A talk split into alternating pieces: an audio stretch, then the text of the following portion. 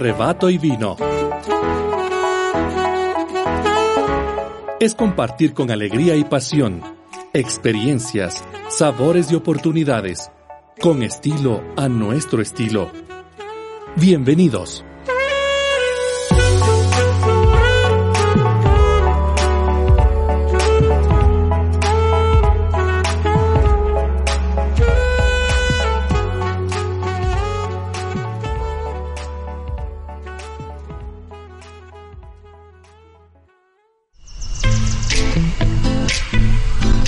Arrebato y vino es soñar y disfrutar, sorbo a sorbo, paso a paso, la pasión y el desafío de vivir.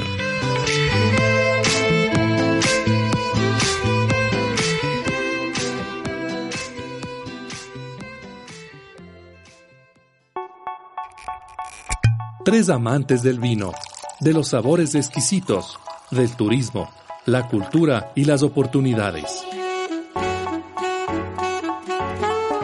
Cada miércoles de 17 a 18 horas arrebatarán de seguro tu interés. Y con ustedes,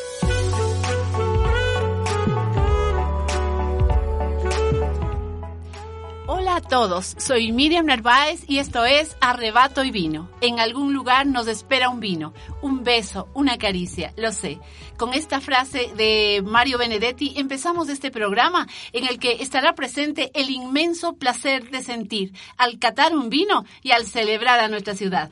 Buenas tardes amigos, soy Nancy Ortiz. Es que usted me emociona con esto de celebrar nuestra ciudad. En otras épocas estábamos bailando. Estábamos listos. estábamos jugando el 40. Pero bueno, por la pandemia ahora tenemos que esperarnos un poquito, ¿no? Así es que amigos, bienvenidos para disfrutar este programa, La Cata, que tenemos grandes sorpresas para ustedes y a divertirnos, aunque sea con un poquito de frío, pero con un poquito de vino también. Nos abrigamos. Nos abrigamos, claro que sí. Pues bienvenidos nuevamente a nuestro programa Arrebato y Vino. Eh, esta vez vamos a hablar sobre la cata, así que preparen su vinito, preparen una copa y vamos a aprender ese inmenso placer de catar, como lo dijo eh, Miriam, vamos a aprender a sentir al vino, a ver qué es lo que nos dice, eh, vamos a aprender a escuchar lo que él nos quiere decir. Así que bienvenidos a Arrebato y Vino. Bienvenidos y con un tema musical interesante. Sobre todo que ver, sí, sí. Que tiene que ver con... Tiene que ver con la cata. Y con eso que dicen cinco sentidos, aunque las mujeres tenemos seis, pero bueno, cinco sentidos de Divicio y Taburete en el cover de Chris Monet. Disfrútenlo, por favor.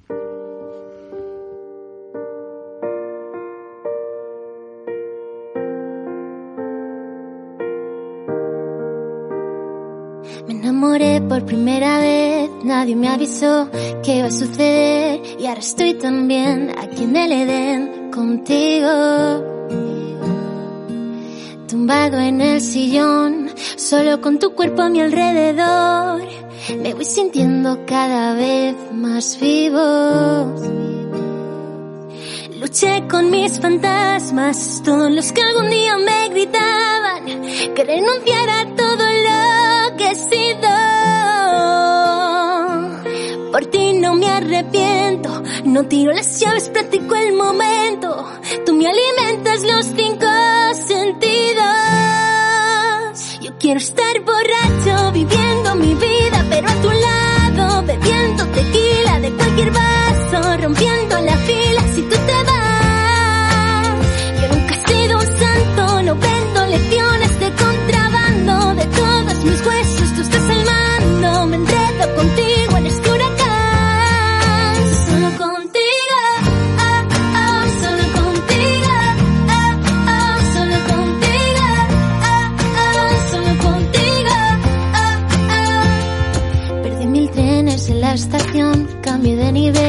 subí un escalón y ahora sé que todo lo que me faltaba apareció contigo.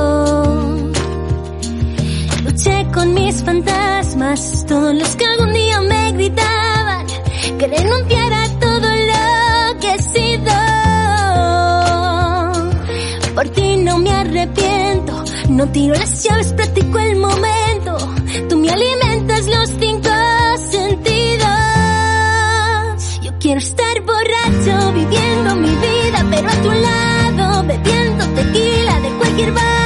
rompiendo la fila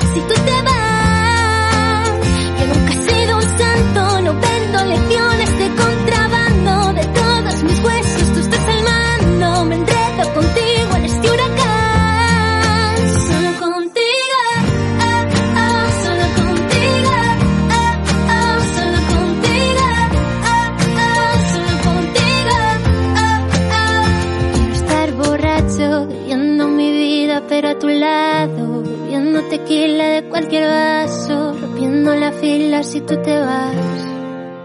Yo nunca he sido un santo, no vendo lecciones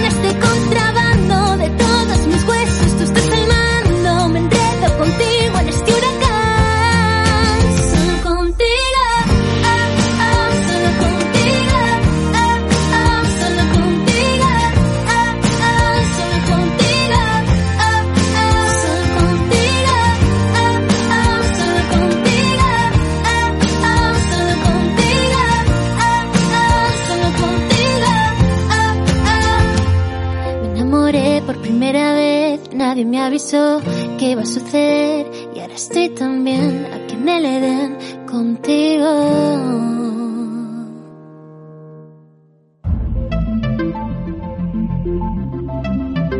Más que una botella, encierra la alquimia entre el placer, el arte y la ciencia de lograr la bebida de los dioses, el vino.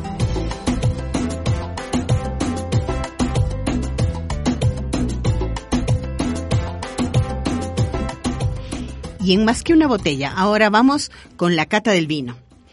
Me gusta, no me gusta, es dulce o salado, es floral o frutal, es rubí, es granate. ¿Qué es todo esto? Pues es el arte y el placer de catar.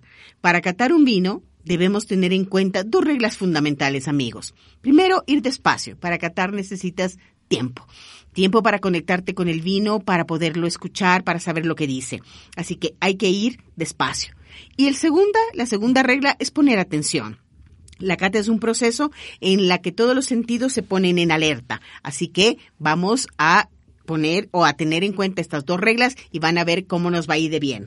Bueno, para empezar una cata hay que estar con la predisposición de hacerlo, estar abierto a sentir y a ir identificando cada sensación para irla guardando en el cerebro. Debemos tomar en cuenta algunas recomendaciones para que esto nos salga perfecto.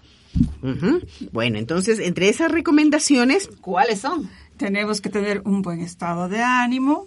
Bueno, y aunque no tengamos estado de ánimo, no el Esto vino nos siempre mejora, nos pues, mejora. siempre nos Mejora el mejora. estado de Pero es ánimo. importante cuidar la salud Sí, también. La Sí. salud del catador. No se debe comer o beber antes de catar. El lugar donde se realiza la cata debe estar inocuo, o sea, limpiecito.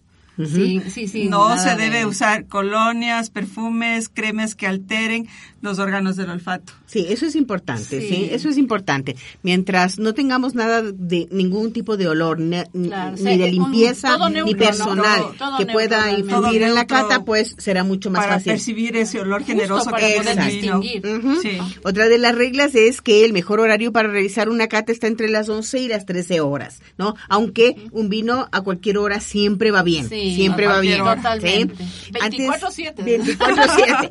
Antes de comenzar, pues recomendamos enjaguar la boca con agua para limpiar el paladar y la lengua. Y si catas más de un vino, se recomienda comer pan o galletas neutras. También puede ser una manzana verde para poder limpiar el paladar. Claro, pero y, y empezamos eh, el ritual. Para eso recordemos que el vino es un ser vivo. Así que vamos a abrir la botella con suavidad, como lo está haciendo el hito A este ver, momento. Suavito, suavito, el hito Ajá. despacito. Sí, Y se puede oler el botella. corcho, ¿no? Puede vamos oler a el oler el corcho. Sí, vamos a oler el Vamos a corcho, registrar las sensaciones. Ya hablaremos luego. Sí, ya les explicamos luego, pero no es solamente eh, un, un, un un- como les diré, un paso a hacer esto. Vamos a explicarles la importancia que tiene el, el mirar el corcho y el oler el corcho. Entonces llenamos una copa, copa- hasta casi la tercera Eso, parte. la- La copa debe ser, como ustedes ven, Hasta la mitad. no, no, no, hasta la tercera Hasta la parte. tercera parte. ¿ya? La copa debe ser anchita en el centro y cerrada en el borde para que eh, los aromas no se nos escapen. Y así empieza la magia. Hagámoslo con la mejor disposición, con todas las ganas y empecemos con el sentido de la vista. Qué Muy bien. Yo quiero ya con el sentido de tomarme. si me prestan la copita. Por favor, Bueno. perdón, perdón, perdón. En la fase de la vista, el objetivo es, es pues mirar las características que tiene el vino que nos ofrece el vino que vamos a degustar. Estas características visuales, con la esperanza de conocerlo más íntimamente. Para esto vamos a inclinar la copa hacia adelante ¿sí? Y lo vamos a poner sobre una superficie en blanco, ¿sí? Eso es servilleta. bastante importante. Por favor, siempre tengan a mano una servilleta o sobre un mantel blanco Ajá. para que realmente los colores sean los auténticos Claro. del vino. Si ponemos sobre otra superficie, siempre va a haber un contraste y no vamos a tener el color eh, correcto del vino. ¿Listo? Entonces, ¿qué es lo que vamos a apreciar cuando nosotros eh, inclinamos la copa? Vamos a, vamos a apreciar la brillantez, que es la superficie del vino, es decir, cómo la luz eh, resalta o, o seque, eh, choca contra la superficie Sí, del vino y produce el- destellos, el ¿verdad? de-. Exacto. Ajá. Esa es la brillantez y la Ajá. mayoría de los vinos siempre estarán brillantes. Ajá. Luego tenemos la limpidez, que es la transparencia del vino, es decir, cuánto el vino nos deja ver. Y para eso nosotros podemos poner los dedos por detrás y, y, eh, mirar. ¿Sí? O por debajo y mirar cuánto nos deja ver el vino. El vino que nosotros hoy tenemos es un vino bastante eh, oscuro. La verdad es que no nos deja ver mucho, Mucho, el paso de los dedos. ¿Ya? Y lo otro es la intensidad de color que te deja ver eh, obviamente a través de él, ¿ya? Ajá. Y vamos a ver qué tipo de color o eh, Tiene el el vino. Tiene el vino. En cuanto al color del vino, eh, depende de la variedad de la uva, de la elaboración y de la crianza que puede haber tenido en, en el momento ya de, de- de ponerlo en la botella, ¿verdad? Ajá. Se puede Pero- verificar algunas gamas de rojo. Sí. Sí, sí. Dependiendo de la edad del vino también. ¿no? Dependiendo de la edad del vino. muchísimo. Sí, exacto. Entonces, eh, si el vino eh, puede tener eh, rojo cereza, rojo sangre, un rojo anaranjado. rojo atejado cuando ya- cuando ya ha tenido evolución, cuando ya ha tenido Ajá. guarda, ¿sí? Un granate, un púrpura y hasta un negro. Negro. ¿sí? ¿Cuándo está, eh, es negro? Generalmente depende mucho de la cepa. Es bastante oscuro, ¿no? Es bastante oscuro. Va hacia los tonos negros. No que sea negro, negro, No, negro pero es un rojo No, no, no, bastante ¿tú qué oscuro quieres tomarte? que no, No, que no te deja ver nada a través. Oscuro, un rojo oscuro. Sí. Bueno, y ¿Cuál era la miramos- preferencia de para que el público pueda más o menos ubicar qué, cómo sería el buen vino? No, o sea, generalmente los colores lo que nos pueden indicar es la juventud o La edad la, del crianza vino del y vino. el tipo de Exacto, cepa la que edad. estamos tomando. Ajá. Ajá. Cuando el color es bastante claro, bastante claro y sobre todo en la parte del horizonte, es decir, donde Espérense, sí- chicas, que ya les Ajá. voy a explicar eso ¿Ya? despacito a nuestros Exacto. oyentes. ¿no es Ahí es lo que nos siguiendo? indica la juventud. Ahora, en los blancos, en cambio, si es transparente o es amarillo pálido, verdoso dorado, un ámbar, Con toquecitos plateados Exacto, o dorados, con ¿no? toquecitos plateados o dorados. Eso nos indicará también la juventud o la crianza del vino. Pero van, van, van hacia los colores amarillos. Ajá, ¿sí? los blancos hacia los Hacia amarillos. Hacia los dorados, blancos hacia los los amarillos. rojos, Ajá. los tintos. Y los rosados pues tienen tonos cerezas, tonos rosas, Frambuesa. frambuesas, el vermellón, el anaranjado, ya cuando tienen un poco de evolución. ¿sí? Ya podemos, y el color Y el salmón, salmón. que es que generalmente lo que le identifica al rosado.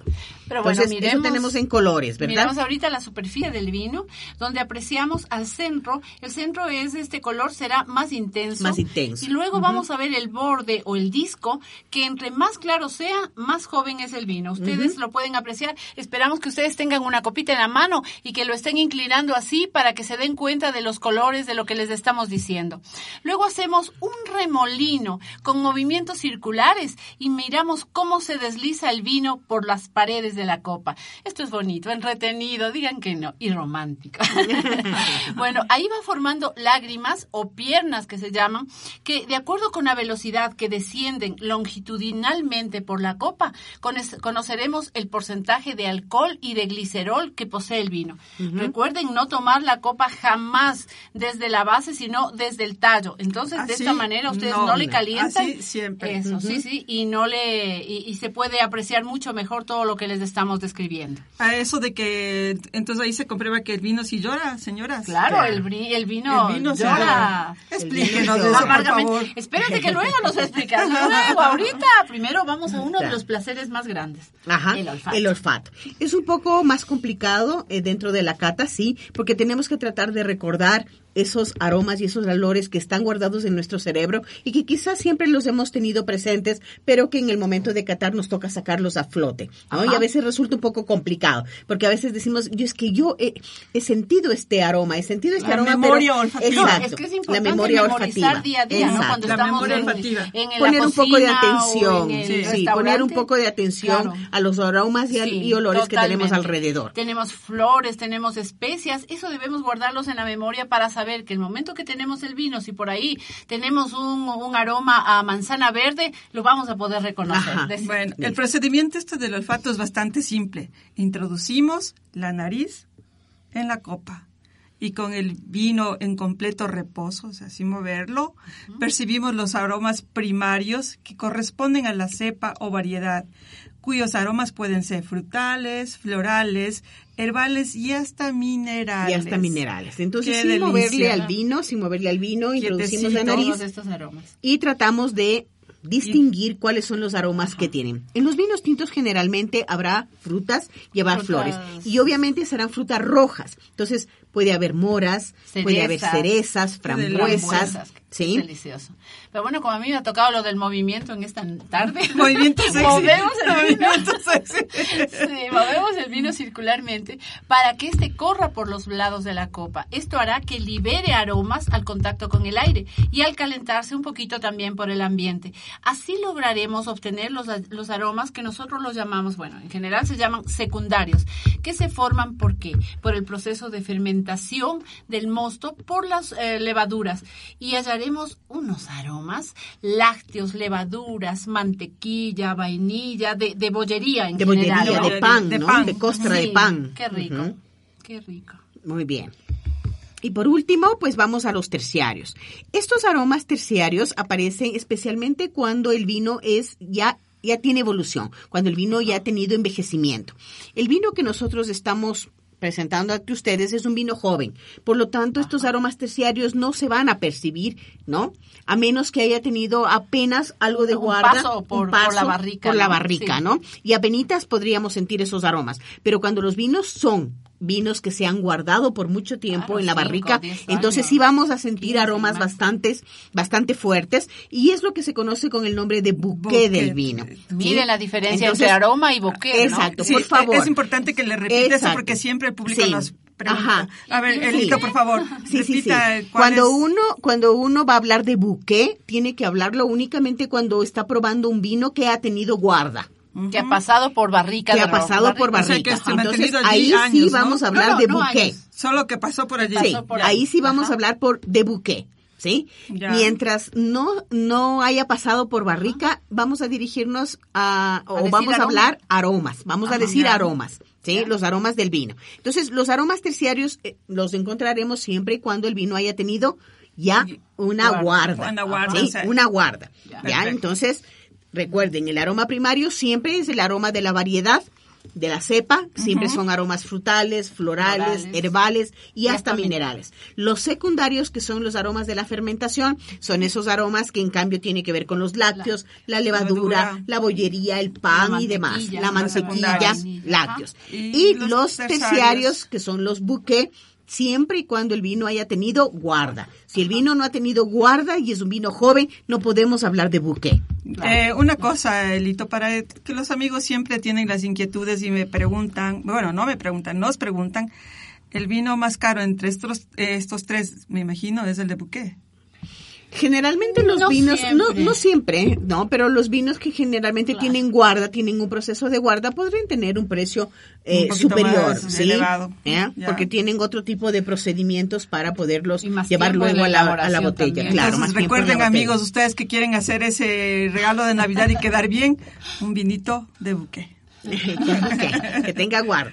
Y luego sea tenemos y sea dado con todo el cariño del mundo, vean, maravilloso. maravilloso. Desde tres dólares te voy a regalar el de Bueno. caja.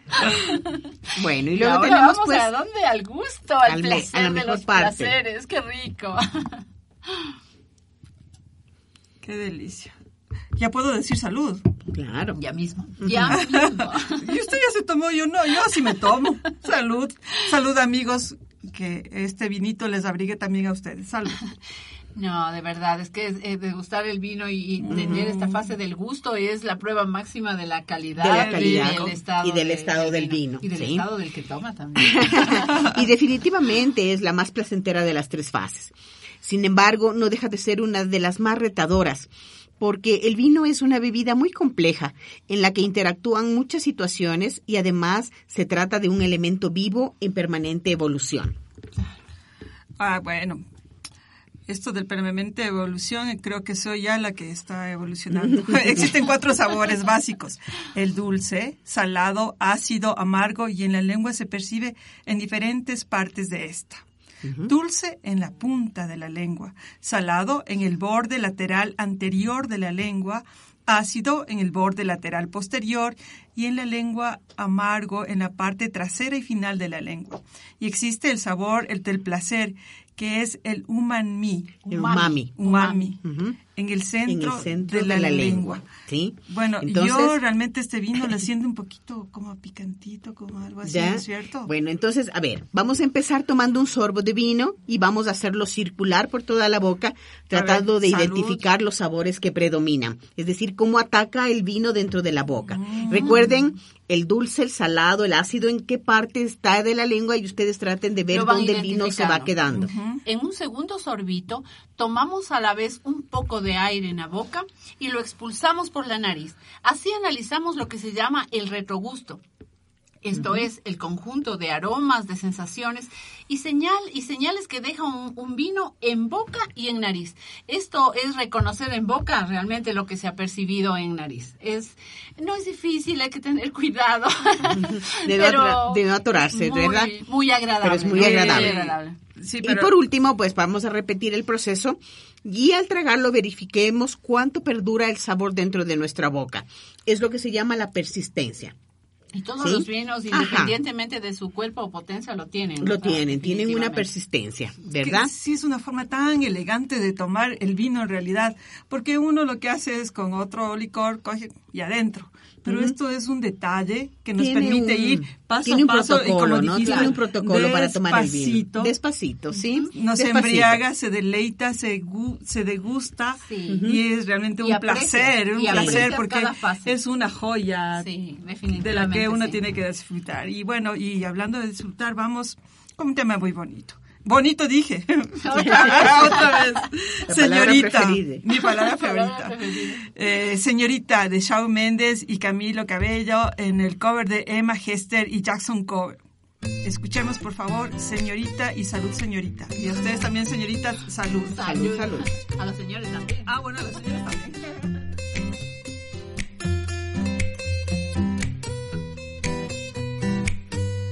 I love it when you call me senorita. I wish I could pretend I didn't need you, but every touch is oh la la la. It's true la la la. Oh, I should be running. Oh, you keep me coming for you. And in Miami, the air was soft from summer rain, sweat dripping off me. Before I even knew her name, la la la. It felt like ooh la la la, yeah, no. Sapphire moonlight, we danced for hours in the sand, tequila sunrise. Her body fit right in my hands, la la la. It felt like ooh la la la, yeah. I love it when you call me senorita. I wish I could pretend I didn't need ya, but every touch is ooh la la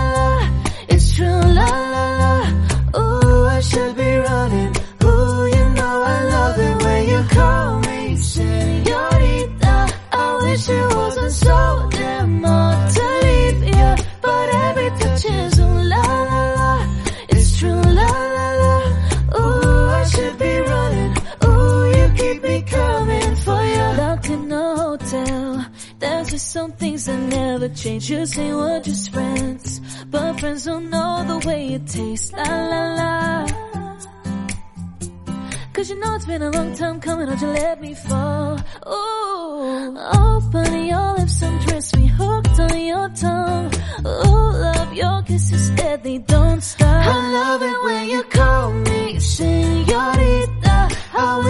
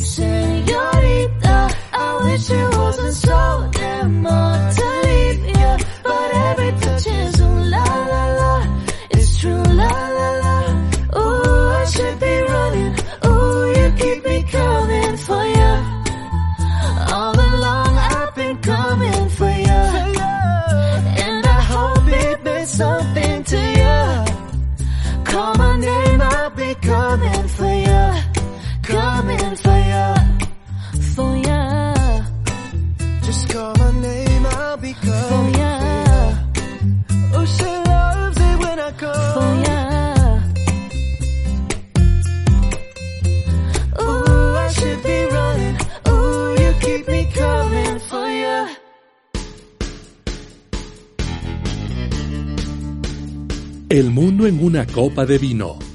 Es viajar por el mundo como un loco enamorado del vino, del ensueño arquitectónico de sus bodegas y parajes.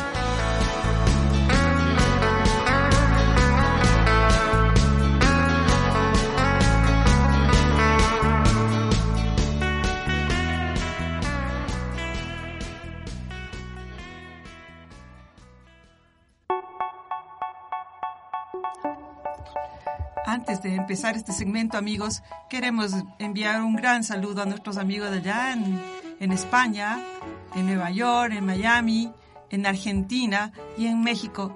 Bueno, también en Ecuador, nos están escuchando En de Uruguay, todas partes. sí. Sí. en Uruguay, un Nuestros- sommelier que nos aprecia muchísimo. Muchas gracias por ese mensaje. Qué lindo, sí, qué grato saber que nos escuchan en otros lugares y que Ecuador también es grande donde quiera que esté. Amigos, un placer y ahora sí, ¿qué nos tiende el mundo en una copa? Bueno, ahora vamos al lugar más deseado de las bodegas, a las salas de cata. Estas deben ser un espacio lo más neutro posible y reunir las condiciones de tipo ambiental, mantener colores neutros, la temperatura debe estar entre 20 y 21 grados más o menos, con una humedad relativa del 60 al 70% y reducir los posibles ruidos ambientales por todo lado. Claro que sí.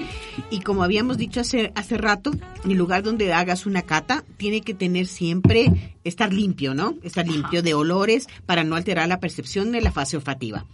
Puede tener una mesa de cata blanca o, o similar.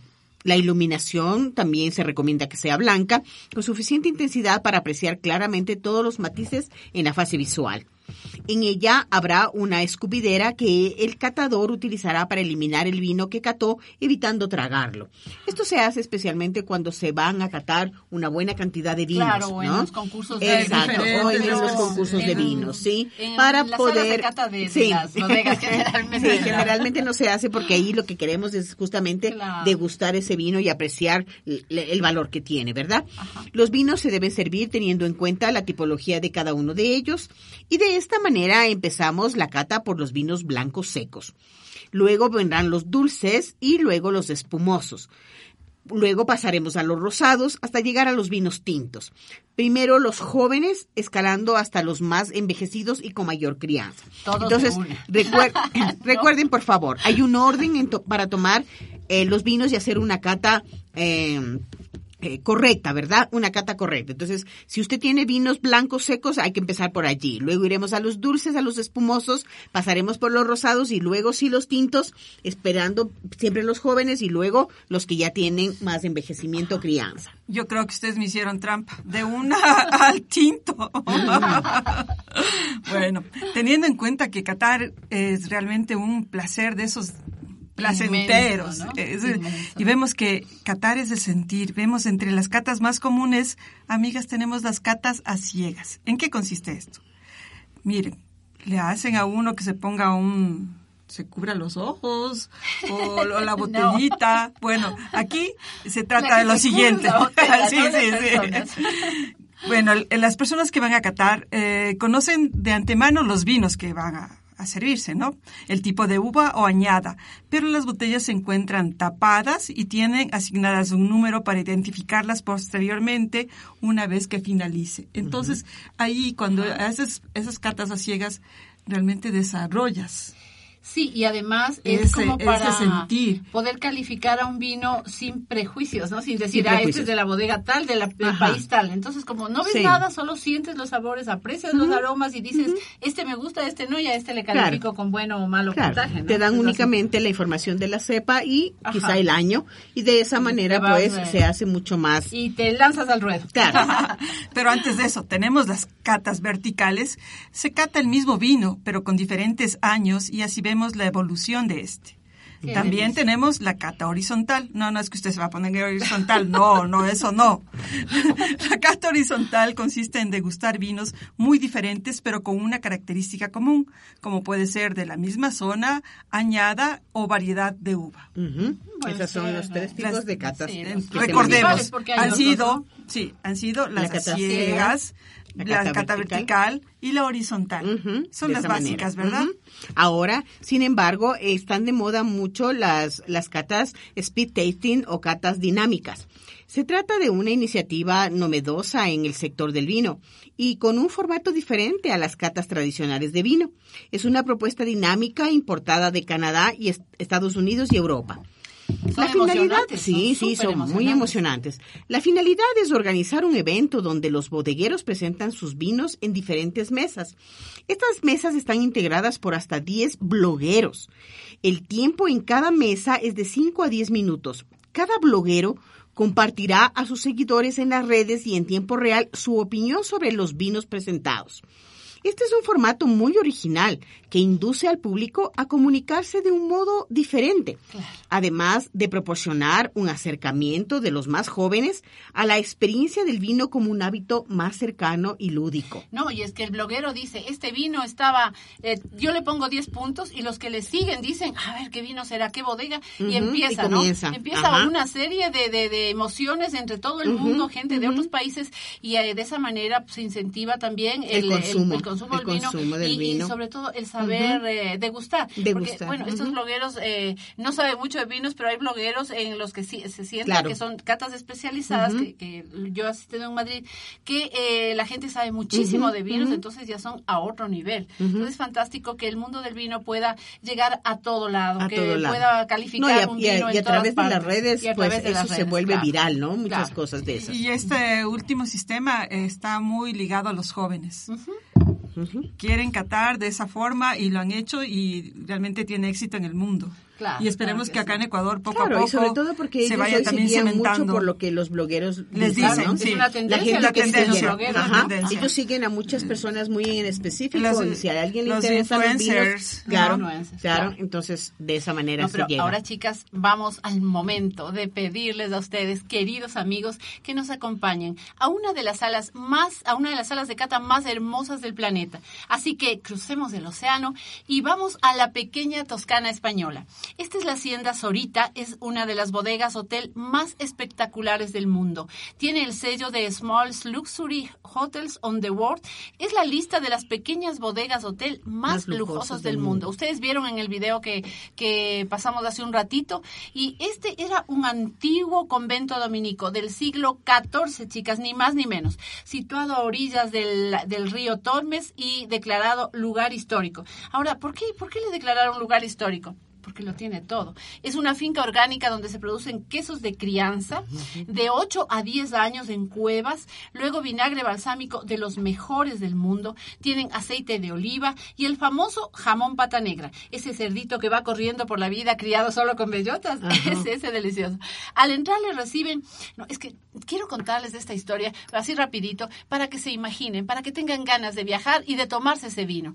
Llegan ustedes y les ponen un sombrero de paja, realmente qué pena que no sea de Ecuador el nuestro, pero bueno. Y luego les dan una botella de vino, una copa de cava heladito y desde las ventanas empezamos a ver, empezamos a ver los viñedos, los olivos, eh, el antiguo monasterio, la bodega de crianza y es ahí donde se me van a emocionar. Encontramos ahí un molino que antes fue de agua cuando era el año 780, pero luego lo transformaron en un molino de harina ya en 1346. Esto todo tiene historia, todo lo que tú te miras ya tiene historia. Hay un spa de vino, hay los jardines y el río Tormes que pasa por debajo del hotel. ¿Se imaginan eso de romántico? Bueno, esta hacienda data del, siglo XIV, claro. ¿Y saben por qué es histórica? Porque en 1485 tuvo un huésped súper especial. Yo te digo quién estuvo ahí. ¿Quién? Pero yo no estuve, no. Solo estuve acompañándole. Cristóbal Colón. Estuve en esa pero observas, ¿no? Debe ser porque tomas vino. Eso, sin duda. ¿Sabes por qué estuvo ahí Cristóbal Colón? Mientras él intentaba pedir a la reina Isabel fondos para financiar una travesía media loca que le llevaba a navegar por el Atlántico y llegar a las islas occidentales. a las Indias que él pensaba. A las Indias que él pensaba, pero llegó acá, llegó a América. Descubrió, América. pero bueno, a lo que venimos. La sala de cata, esto, esto es espectacular está dentro de una sala de crianza de barricas, que es la carabela de Colón, pero invertida, o sea, no con la parte de arriba, sino la, la parte de abajo está como volteada, ¿no es cierto? Es el casco de un barco al revés, todo construido con duelas de barrica y piedra, y eso tú ves maravilloso, y entras a la segunda planta o al altillo, y hay una impresionante eh, mesa en forma de herradura con un cristal blanco y madera también de duelas de barrica, pero en el centro de ella no saben quién está, no saben quién está. En el centro de ella se sitúa el que dirige las catas, pero es el mismísimo Marqués de la Concordia, primer virrey del Perú, con la misma indumentaria que les hará las catas y de estos excelentes vinos que ellos producen. Realmente es impresionante. esto Vestido a la usanza. vestido a la usanza. No, yo les invito a que, a que la visiten, no se van a arrepentir. Todos los años en la vendimia no solamente tienen esto, sino que ustedes pueden pisar las uvas.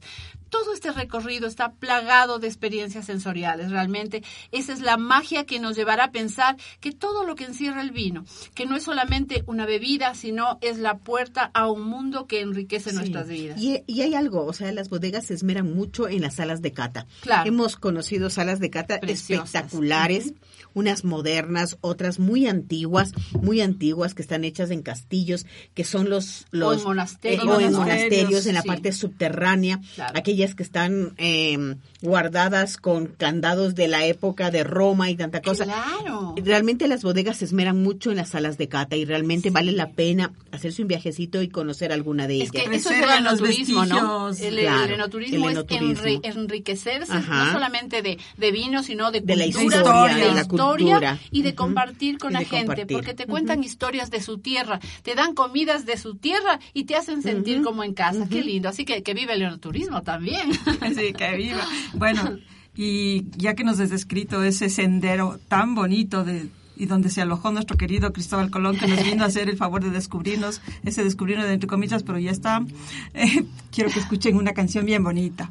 Ya. Y les cuento que descubrí esta canción buscando la música que tiene que poner un poquito de magia a este programa. Se llama Senderito de Amor.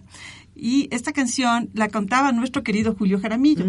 Pero ahora unos chicos colombianos de Medellín, que se, es un grupo denominado Puerto Candelaria, ellos se han dedicado a recopilar, esta estas, estas canciones que hicieron época y que hicieron historia en su época. Y muchos, de, quizás nuestros padres, abuelos, se enamoraron y se casaron con estas canciones tan lin- lindas, dije. No bonitas. Y por eso vamos a escuchar ahora Senderito de Amor con Puerto Candelaria, una canción que les va a gustar y seguro también van a seguir a este grupo. Escuchemos, poema, por favor. letra, sí, sí. De, de verdad un poema. Un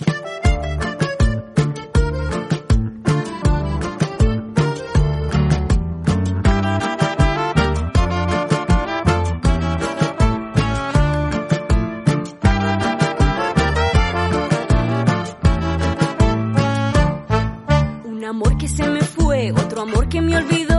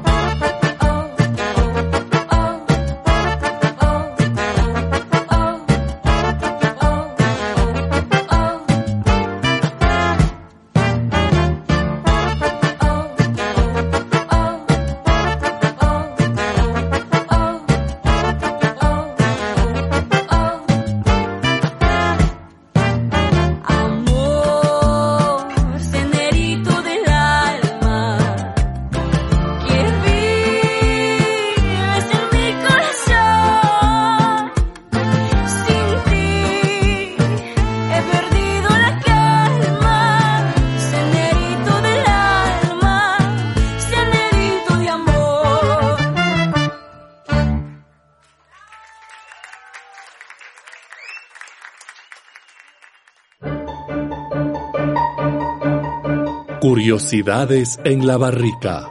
Encontrar, explorar y descubrir es más que un instinto, es un deseo por saber lo que guarda la barrica.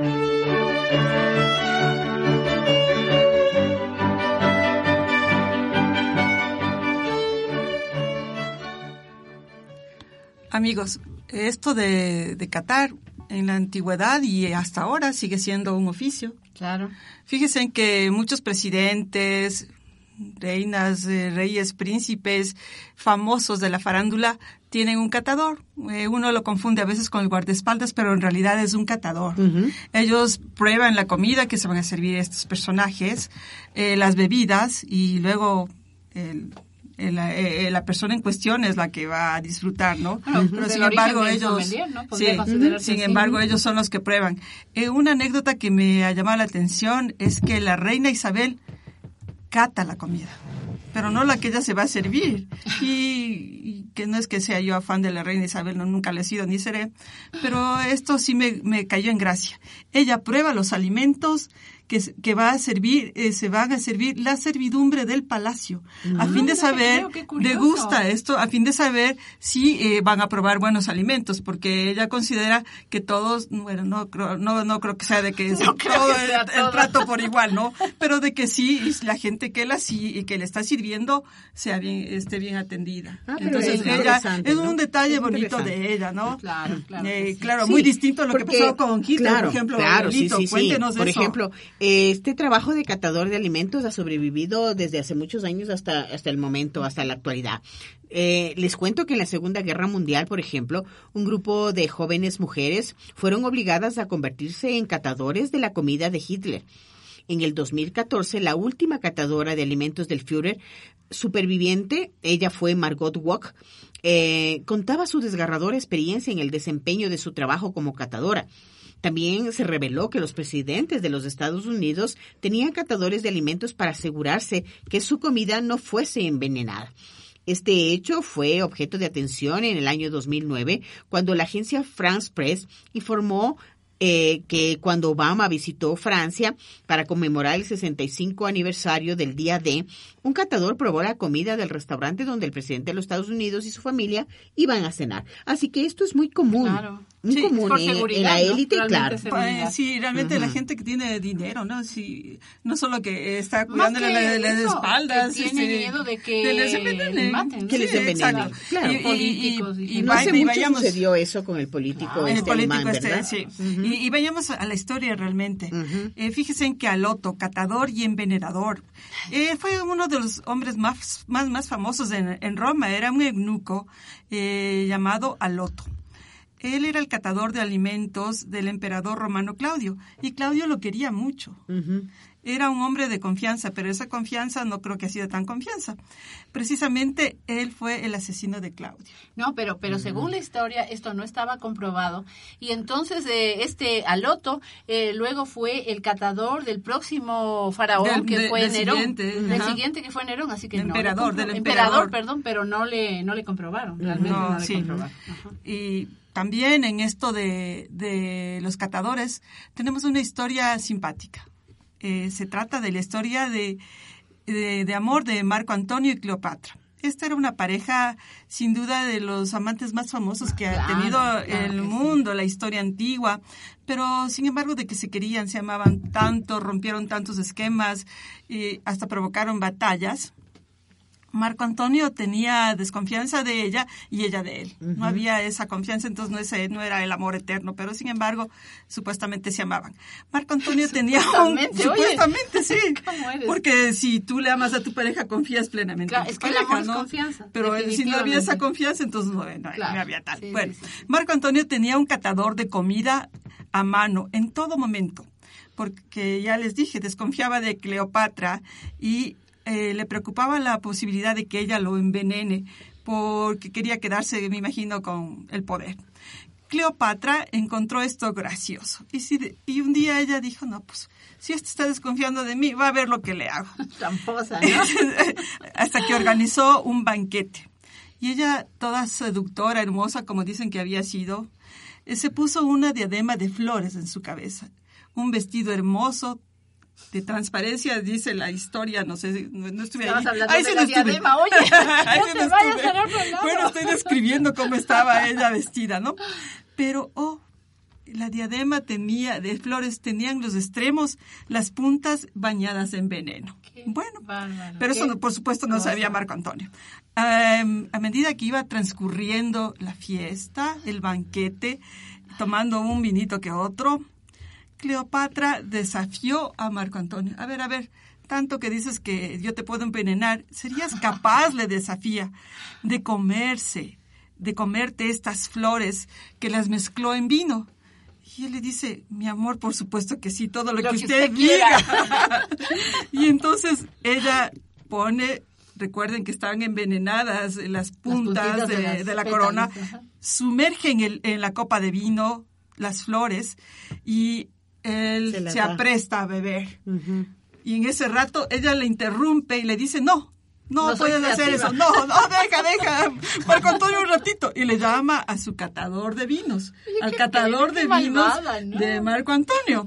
Entonces este señor me imagino que fue rapidísimo y se bebió la copa. Y en efecto, el hombre Cayó cayó muerto. instantáneamente Oh. muerto. Así es que Marco Antonio se sintió muy azorado y dijo, este es capaz realmente de matarme. Y yo que confiaba en y ella. Yo que confiaba en ella. Ella, por supuesto, se burló y le dijo a Marco Antonio, ya ves, no todo lo que brilla es oro. Bueno, ¿cómo termina esta historia de amor? Marco Antonio, tras perder la batalla de eh, naval de Actinum eh, contra las fuerzas de Octavio, se suicidó en agosto del año 30 antes de Cristo. Y poquito después de la pena, Cleopatra hizo lo mismo. Pero ella no murió no como dice, no, no, no fue por amor, por un ratito. pero, un ratito. Pero no, mur- no murió como dicen que murió por la mordedura de una serpiente, no. Ella se envenenó. Tomó un cóctel de vino eh, envenenado. Hay que cuidarse, amigos. Cuidado. y qué pena decepcionarles. No es que ella murió de la pena de que ya no estaba su Marco Antonio, no. Ella murió por el temor de ser humillada, entonces no murió por amor. Claro, nada de la emoción de la serpiente, el cóctel de veneno. Ninguna- realmente. ninguna emoción de la Hemos- serpiente, Hemos roto no, una no, no. ilusión al público. Qué pena, pero no es cierto que para esto vale una copita de vino en este punto para quitarnos de esa sensación. Eh, bueno, y Y también una hermosa canción. una, bueno, una linda canción. Señor productor, si usted me ayuda poniendo la canción que continúa, por favor, la número cuatro, le ruego.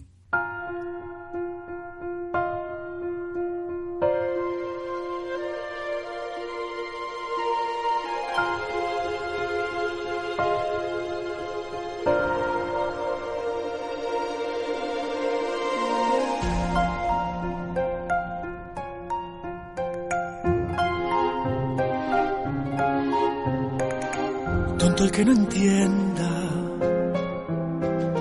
Cuento una leyenda que una hembra gitana conjuró a la luna hasta el amanecer. Llorando pedía al llegar el día de esposar un calé.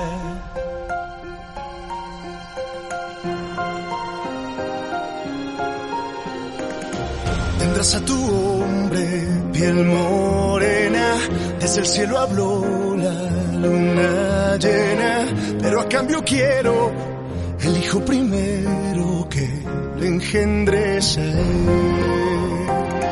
Que quien su hijo inmola, para no estar sola, poco le iba a querer.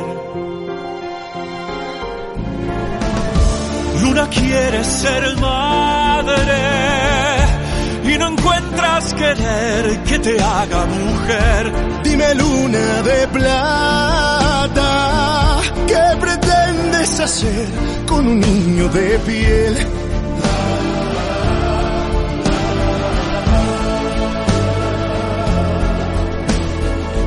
Hijo de la luna.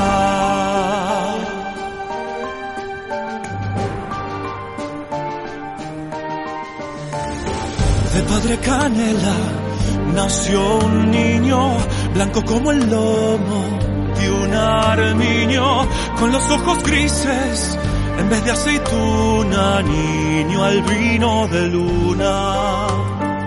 Maldita su estampa, este hijo es de un payo y yo no me lo callo. Luna quiere ser madre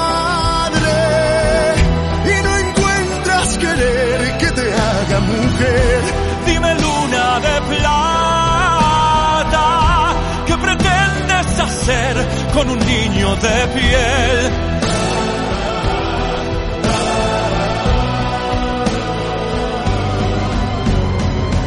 Hijo de la luna.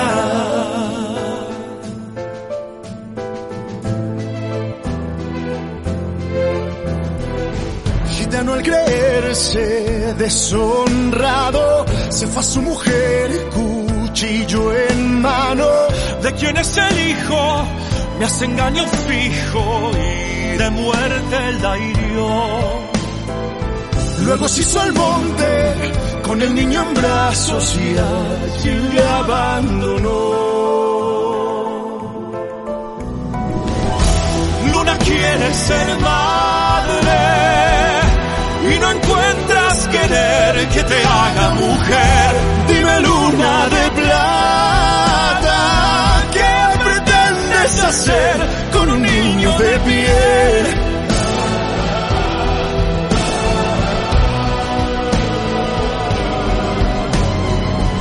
Hijo de la luna.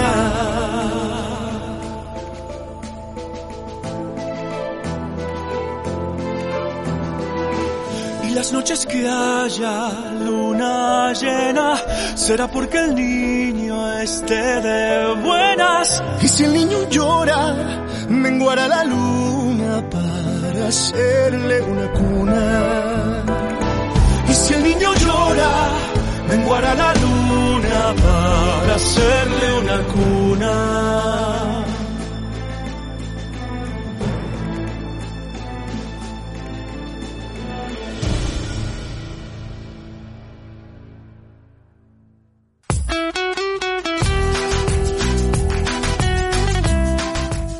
Los arrebatos de vivir.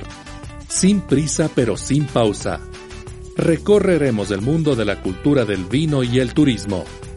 Revisaremos tendencias y apoyaremos los emprendimientos.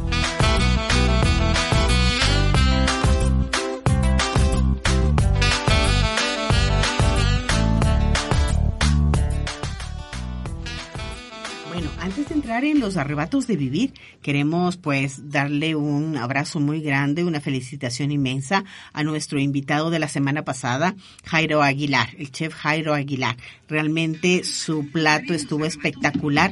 Eh, la presentación que tuvo pues nos dejó realmente muy en alto al Ecuador y estamos muy orgullosos eh, de, de haber tenido una representación tan tan tan bien, tan sí, tan no, felicitamos sí, realmente sí, a, Jairo. a Jairo. Qué bien, qué participación, qué orgullo de que seas un chef, un chef ecuatoriano, sommelier y que no ya- nos hayas representado de tan buena forma. Así que felicitaciones, Jairito, y felicitaciones Sí, a Ecuador felicitamos, también, ¿no? claro que sí. Gracias. Rescatar ese sabor de lo que es el, el sándwich del chanchito, Claro. del cerdito, Ajá, caramelizado, ajá. en aceite de de oliva. oliva, un éxito. Realmente nos hizo quedar muy bien. Es y un gran nuestra comida, profesional. Sí. no solo que ha trascendido, esta vez ha trascendido y ha, ha sentado en otros países por la forma curiosa de presentar el cerdo. Sí. Bueno, y ahora sí, a lo que vinimos diremos. Claro. Los arrebatos de vivir. Qué gusto, amigos. Nuestra ciudad se apresta a cumplir 486 años de fundación. Pero recordemos, San Francisco de Quito es la capital del Ecuador la de- y provincia de Pichincha. Es la segunda ciudad más grande de nuestro país. Está ubicada en la olla de Guayabamba y también se asienta en las laderas del volcán Pichincha, lo que la hace más atractiva y pintoresca. Imagínense desde allí la gente que está sentada allí. Se Tiene una vista de la ciudad, preciosa de la Es una- ciudad. es una es única y por eso las personas que vienen a visitarnos dicen Qué hermosa ciudad.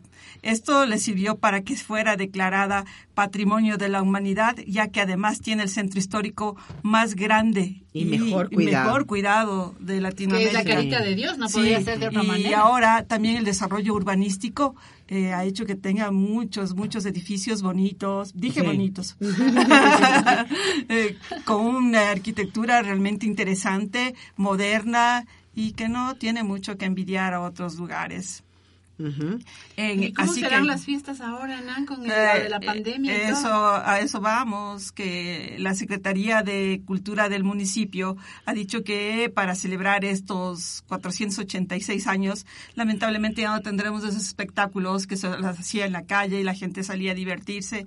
No, ahora tenemos que desde nuestra computadora, desde nuestra casa, poder mirar en redes eh, los programas, ya que más del 90% de estos va a ser de manera virtual.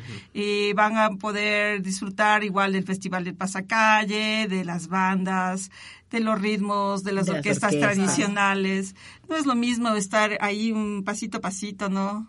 Ahí con Pero en la casa, con Pero en la casa, sí, sí, sí. y tu familia, que viva Quito, ¿no es cierto? Que viva Quito. Lo que pasa es que vamos a bailar con el mismo. Con el mismo ritmo. Ah, el ritmo me refería. Pero el año este, el ánimo de este año va a ser un poquito diferente, pero igual tenemos que disfrutar. Y el hito recomiende cómo hay que hacerlo si es que la gente Sí. va a salir, por ejemplo. Sí, sí, recuerden lo que siempre nosotros les decimos. Tenemos que cuidarnos para cuidar a los demás. Así que no se olviden su mascarilla si es que van a salir. Estos son tiempos de fiesta, de aquí las fiestas de Quito, luego es Navidad. Y yo sé que las compras y todo lo demás tenemos que hacerlo, pero por favor, cuídense. Eh, lleven su mascarilla tapando siempre nariz y boca, lávense las manos constantemente, guarden su distancia para que de esta manera pues nos podamos cuidar y cuidemos a los que más amamos, a nuestra familia.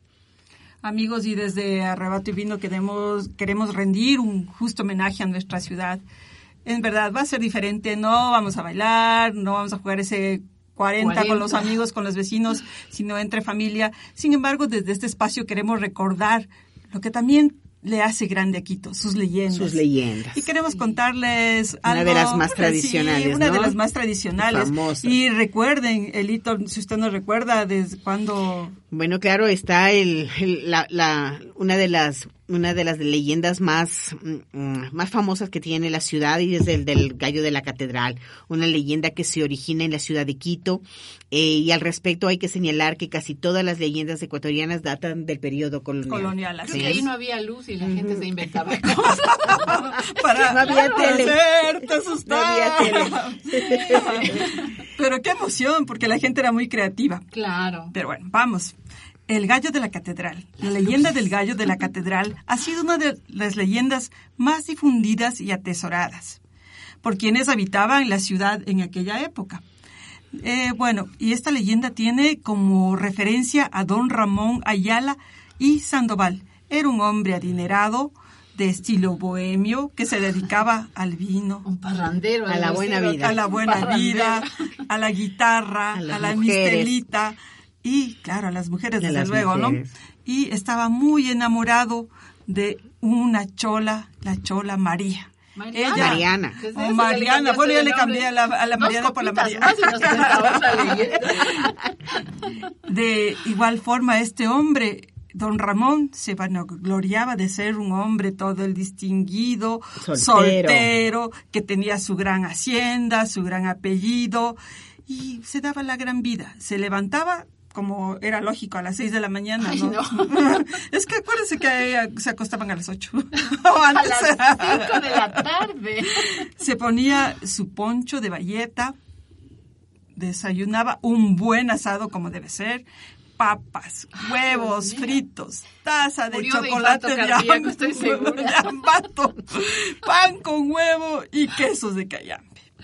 Bueno, luego de desayunar, por supuesto, se acicalaba, iba a la biblioteca, que a la biblioteca iba solo de pretexto, iba por verla a su Mariana. Porque la Marianita tenía un lugar de, de venta de alcohol en plena plaza de la Estaba completo. en plena plaza grande, Entonces, Bueno, pero antes de eso, el hombre antes de que de las 3 de la tarde solía irse a un lugar a que le den masajes con agua de rosas. No me Este digas. hombre era todo completo, por eso andaba así bien acicalado y atraía a las chicas de ese entonces, me imagino. Bueno, pero eh, también, como eran tanto bohemio, a veces excedía con los traguitos, no con el vino. Ah, bueno. Que quede Bueno, claro, las con, la- con y- las En mistelitas. ese tiempo Con no había habido canelazos, pues no. Apunte mistelitas. Mistelitas. digamos. Mistelita, Claro. mistelita. Bueno, este quiteño que estaba loco de amor por la chola Mariana, que de paso no le hacía caso, era otra Cleopatra, creo. No, ella le quería comprar los licores, por eso no le hacía caso. Se pasaba de tragos y todo el tiempo se paraba frente al negocio de Marianita para así conquistarle, pero el estaba equivocado. Y desafiaba a cuanto ser humano se cruzaba por él. Como no le hacían caso, sé que siempre se peleaba con el gallo de la catedral. Le decía, ah, no, Pero qué gallito. quién es el gallo de la catedral. Este es un eh, gallito que está hecho en, en cerámica y está en la punta del, del techo de la catedral. la No sé si en cerámica, bien qué será, será? pero bueno, ahí está el gallito. El asunto es que como este hombre ya pasado de tragos, no tenía con quién pelear, se paraba frente al gallo y le decía, a ver, gallito, ¿tú qué te haces del gallito? ¿Qué gallo? Ni que nada, a ver, le- y le desafiaba y le llamaba la atención al gallo. El gallo cansado, pero cansado, ya creo que se le agotaron las plumas al pobre gallo de que este hombre le desafíe y siempre le esté eh, insultando, ¿no? No sé en qué términos habrá sido. Un día se baja el gallo, siendo las 8 de la noche, que esa hora ya era como decir actualmente las 12 y donde ya estás bien guardado, se lanza contra este hombre, le rasga la pierna, le pone su espuela en el cuello y le dice, a ver, la próxima vez te ahorco, le dice el gallo. Y, le- y claro, este hombre atemorizado de que el gallo cobró vida, juró y rejuró que nunca más se va a tomar los traguitos, que nunca más va a lanzar ningún epíteto contra los seres humanos ni contra el mundo y que realmente se convertirá en un hombre bueno. Y eso repitió una y otra vez. ¿Cómo le fue con Mariana? No sabemos. Pero lo que sí sabemos es que el gallito de la catedral le puso los puntitos sobre las íes y este hombre se tranquilizó. Así que ya saben, eh, queridos oyentes, jamás deben pasar por la catedral con unos traguitos de más. O si no, tienen que pasar rápido, corriendo. No, no, no, no, eso de los traguitos de más no creo, sino que lo que no tienen que hacer es desafiar al gallo, Claro. sino verlo con respeto. Y a propósito, doctora, dígales, si salen por la plaza de la grande, ¿qué tienen que hacer? Tienen Gritar que viva Quito, cuidado, pues. gritar. Mirar al gallito, mirar, Mira al al gallito, que es parte sí. de la Pero historia. está muy alto, no está súper alto, pero pero siempre igual lo- puedes, puedes verlo, en, en puedes los verlo. recorridos turísticos de lo, la gente dice, ese es el gallito de la, de la catedral, catedral. y les cuenta la leyenda. Sí. nuestro, nuestro país, nuestra ciudad está llena de leyendas. Sí. Y esa es la parte Así bonita. que todos a disfrutar de las fiestas, siempre con precaución. Tiene que ser un feriado que nos permita, pues, em, vivir otro año más. Así Sí, que tenemos que cuidarnos, siempre, tenemos ¿no? que cuidarnos, así que recuerde todo lo que, manos. todas las reglas que tenemos que, que cuidar y viva Quito. Viva Quito, que Bueno, viva nuestra hemos ciudad. llegado al Quito. final y ahora sí, eh, qué pena, qué pena tener que despedirnos, pero el placer de sentir, el placer de estar con ustedes, queridos amigos, el placer de catar buenos vinos, nos ha acompañado en este programa. Espero que lo hayan disfrutado tanto como nosotras y estén la próxima semana para arrebatarlos con la apasionante cultura del vino. Y esta semana a brindar por la hermosa ciudad de Quito, que está de fiesta. Así que todos ustedes tienen que decir que viva, Y viva Quito. Quito. Que viva Y Quito. con el tema musical Edén de Maravillas del grupo Contrapunto en el cover de Don Medardo y sus. Bueno. Y suena Medardo. Hasta la próxima, amigos. Hasta la próxima semana y disfruten las fiestas de Quito. Bravo, que viva Quito. Que viva. Salud.